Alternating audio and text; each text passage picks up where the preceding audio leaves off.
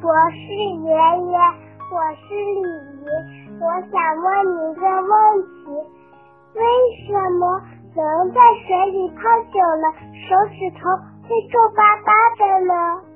为什么人洗澡的时间长了，手指头上的皮肤会变皱呢？这个问题啊，问得非常的好。嗯，在我们的生活中啊，的确会经常发生这样的事情。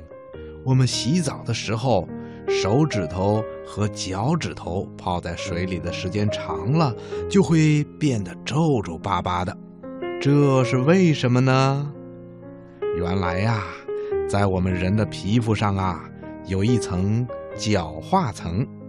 角化层啊，是由很多已经死了的表皮细胞组成的。你可千万别小看这些角化层，它们起着保护皮肤的作用。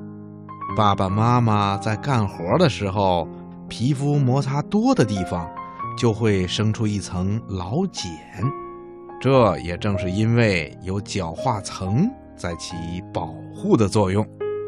我们仔细观察一下，人的手掌和脚掌上的角化层，比起身体的其他地方来，都要厚很多。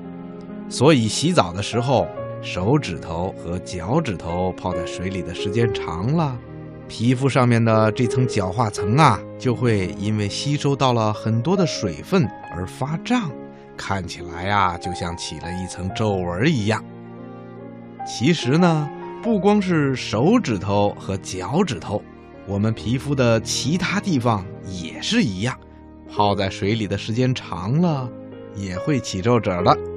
听广播的小朋友，你听明白了吗？好啦，今天的小问号，博士爷爷就跟你说到这儿了。咱们下次节目再见吧。